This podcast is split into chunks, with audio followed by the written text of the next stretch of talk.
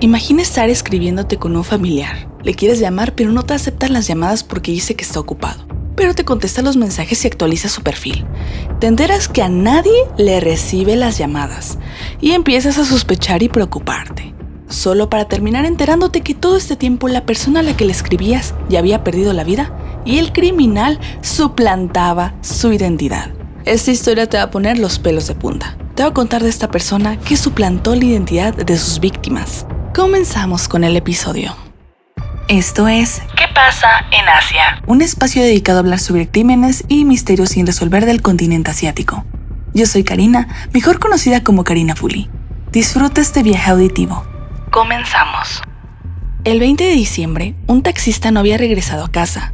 Cuando su familia le escribía, él contestaba que estaba ocupado, que tenía cosas que hacer. Pero por mientras, el saldo de su cuenta iba disminuyendo poco a poco.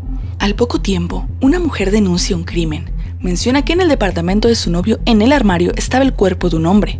Cuando la policía va a investigar, se dan cuenta que es, en efecto, el taxista que no había regresado a casa. Al investigar en el departamento encontraron aún más cosas. Resulta que el departamento no era del sospechoso, tenía cuatro celulares en su posesión, uno de ellos el del taxista, y encontraron sangre que no pertenecía ni al sospechoso, ni a la novia, ni al taxista, y empezarían la investigación. Primero se entrevistó a los vecinos para crear un perfil de cómo era el sospechoso. Iki Young, de 32 años, se había presentado como el hijo de un importante empresario que dirigía varias tiendas de bicicletas. En general todos los vecinos veían una imagen positiva de él, que era un buen vecino, siempre paseaba su perro, saludaba a todos. Como todos los criminales, nadie sospechaba de él en un inicio. El departamento donde habían encontrado al taxista le pertenecía a la exnovia de este sospechoso, una mujer que le llevaba 20 años de edad, es decir, ella tenía alrededor de 50 años, y según el sospechoso, la mujer un día de agosto simplemente se levantó y se fue, y él aseguraba que le había dejado el departamento. Pero claro, nada cuadraba con su historia. El celular de ella lo tenía el sospechoso y los familiares seguían recibiendo mensajes de ella. Imagina que la exnovia seguía mandándole mensajes a sus familiares diciendo que se encontraba bien, pero que en estos momentos no podía visitarlos. Y resulta que esos mensajes siempre los mandó el sospechoso. La exnovia, quién sabe dónde se encontraba en estos momentos, al menos en estos momentos que lo empezaban a investigar. El simple hecho de que el sospechoso estuviera utilizando la tarjeta de crédito desde agosto hasta la fecha que se investigó era un claro indicio de que él estaba atrás de la desaparición de su exnovia. No tardó mucho hasta que por fin, a finales de diciembre del 2022, se reveló toda la verdad. Para empezar a hablarte sobre este criminal, empezaré contándote cómo sucedió la desaparición de su exnovia y después contarte sobre el caso del taxista que hizo que todo saliera a la luz. Lo que se sabe de su exnovia es que la había conocido en un karaoke. Ella tenía 50 años y era la propietaria de un departamento en Bayo. Al poco tiempo de su relación empezarían a vivir juntos, pero justo con el inicio de su relación él empezaría a pedirle dinero prestado y la deuda se incrementaría poco a poco. La policía descubrió que el 3 de agosto, agosto fue en el mes en el que la exnovia desapareció por cierto, el 3 de agosto Iki Young, nuestro sospechoso, buscó en internet palabras sospechosas como dónde podía conseguir veneno, qué pasa si se ingieren pesticidas, etc. Se cree que ese mismo 3 de agosto cometió el crimen porque también buscó en internet cómo funciona la dirección del flujo de agua de Gongnuncheon, que es donde se piensa que abandonó el cuerpo, que por cierto, cuerpo que hasta la fecha no se ha encontrado. Los meses pasaron y él siguió usando la tarjeta de crédito de su exnovia y escribiéndole a sus familiares como si ella todavía se encontraba bien, pero que se le era imposible visitarlos debido a temas del trabajo. Nuestro sospechoso seguía aparentando que todo estaba normal, pero el 20 de diciembre de 2022, el sospechoso se involucra en un accidente de auto con el taxista, el sospechoso estaba conduciendo bajo los efectos del alcohol alrededor de las 11 de la noche cuando ocurre el incidente. Los dos se bajan de su auto respectivamente y el sospechoso Ikiyong le pide al taxista que no llame a la policía, que él pagará por los daños del auto.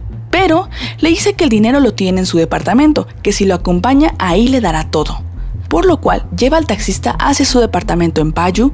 El incidente ocurrió en Goyang, que está como a media hora de distancia, y al llegar al domicilio acabó con la vida del taxista con un arma contundente y abandonó el cuerpo en un armario.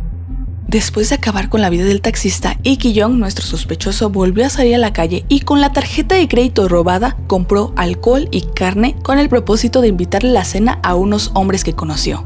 Esto con el propósito de mostrar su riqueza y fanfarronear sobre que sí podía matar gente. pero apenas salió del bar, se peleó con ellos y sufrió heridas leves.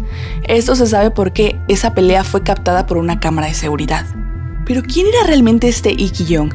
¿Realmente era el hijo de un empresario que vendía bicicletas? ¿Realmente podía fanfarronear que tenía dinero? Te voy a platicar un poquito de su pasado para que conozcas todo el contexto. Como te conté al inicio de este episodio, cuando querían hacer un perfil de sospechoso, entrevistaron a sus vecinos del departamento de Bayu.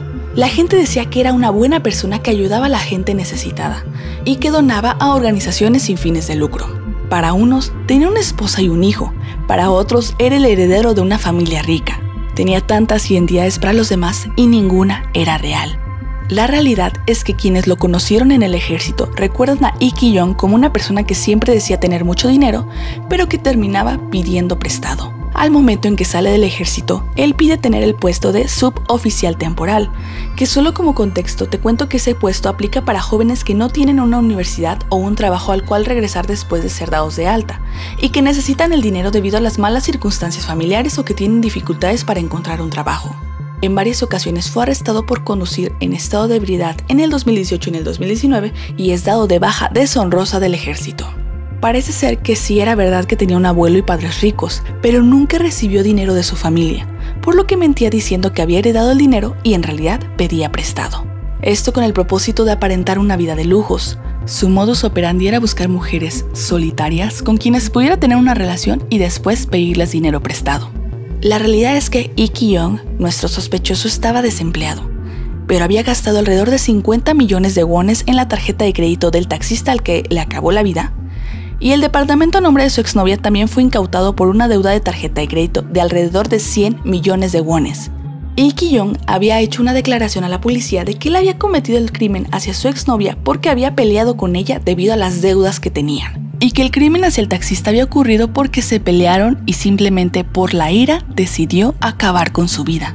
El sospechoso también hizo la declaración de que ambos delitos fueron hechos accidentalmente debido a la ira, pero la policía estaba investigando intensamente si fueron delitos planeados, considerando que con ambos obtuvo ganancias económicas inmediatamente después de haber cometido el crimen.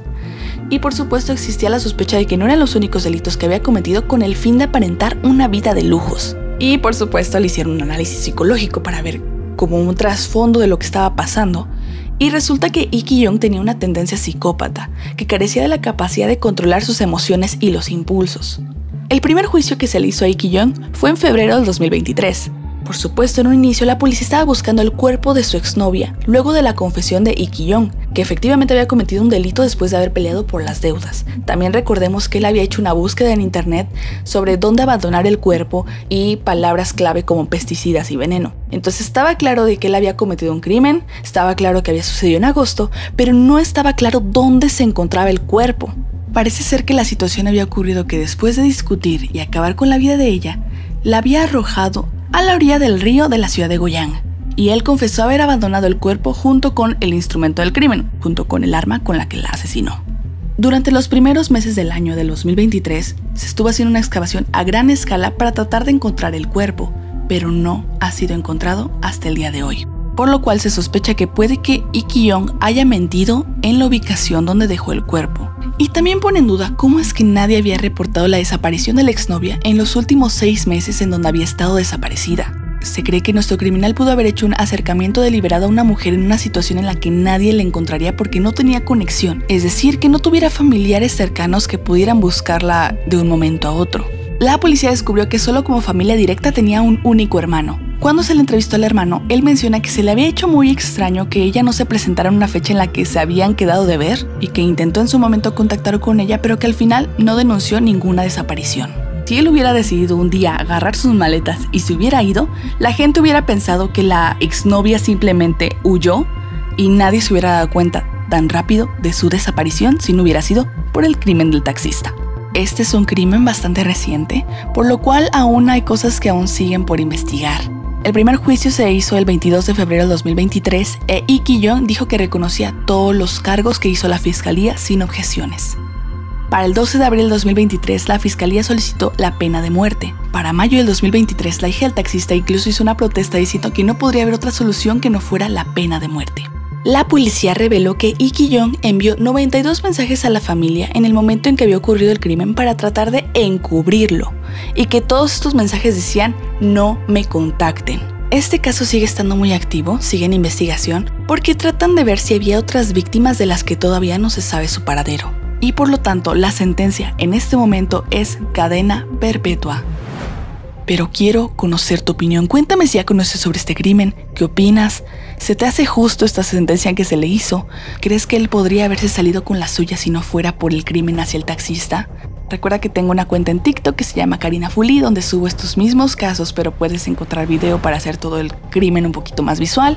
O también desde mi Instagram, arroba hola Karina Fuli, puedes encontrar un poquito más de información, se puede hacer un poquito más de discusión sobre el tema. Pero también aquí en Spotify está la opción de que pongas tus comentarios y quisiera leerlos. Yo soy Karina, mejor conocida como Karina Fuli, nos escuchamos en el siguiente episodio.